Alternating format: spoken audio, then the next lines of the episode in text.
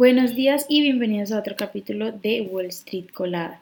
Hoy viernes 10 de febrero los futuros del Dow Jones bajaron un 0.39%, los futuros del S&P 500 bajaron un 0.62% y los futuros del Nasdaq bajaron un 1.23%, mientras que los futuros del petróleo subieron un 2.23% hasta los 79,80 dólares el barril y los futuros del Bitcoin bajaron un 1.25%.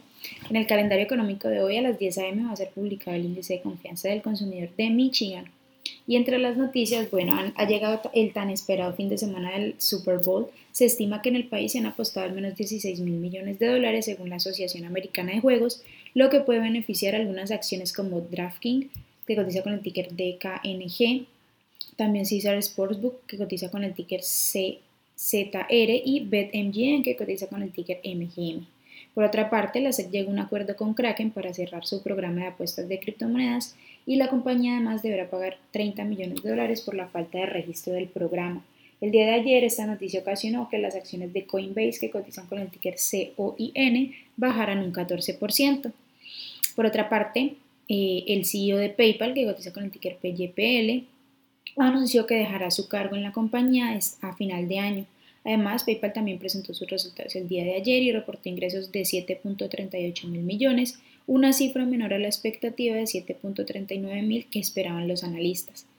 En otras noticias, Rusia anunció que, que reducirá su producción de petróleo en 500 mil barriles diarios en marzo, lo que representa el 5% del total de su producción, según un alto funcionario del gobierno. Esta medida se produce tras la prohibición impuesta por los países occidentales al petróleo y los productos petrolíferos rusos después de su invasión a Ucrania.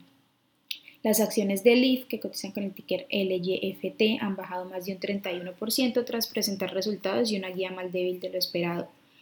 La compañía reportó ingresos de, de 975 millones versus los los mil millones esperados por los analistas. Y por último, Expedia sus acciones bajaron un 2%, Expedia cotiza con el ticker EXPE. Después de presentar sus resultados, la compañía reportó un EPS de 1.26 sobre ingresos de 2.62 mil millones versus los 2.70 mil esperados por los analistas. En las acciones que tenemos hoy con predicción bearish, Cosmorigin Holdings, que cotiza con el ticker COMS, ya subió más de un 800%. También Silk, que cotiza con el ticker SQL, ya ha subido más de un 132%. Y además, Heilstream Biopharma, que cotiza con el ticker HILS, ya subió más de un 72%. Por otra parte, las acciones que tenemos con predicción bearish para hoy son Empaco, que cotiza con el ticker HPCO y ha bajado más de un 49%, y también Leaf, que cotiza con el ticker LYFT y ha bajado más de un 31%. Por otra parte, les recuerdo que hoy vamos a tener un evento súper especial y estamos invitados a ser parte de la inauguración del canal de Bookmap en español. Entonces, bueno, les extendemos de nuevo la invitación. Van a poder encontrar el enlace para unirse en todas nuestras redes sociales, también aquí al final de nuestro podcast. Vamos a estar presentes tanto en el canal de Discord como en su canal de YouTube. Nos vemos a las once y media por allá. Estamos muy felices de poder compartir esto con todos ustedes.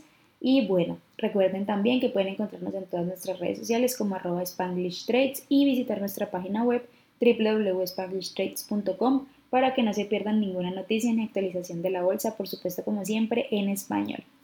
Gracias por acompañarnos, feliz viernes y los esperamos por allá en la inauguración del canal de Bookmap en español.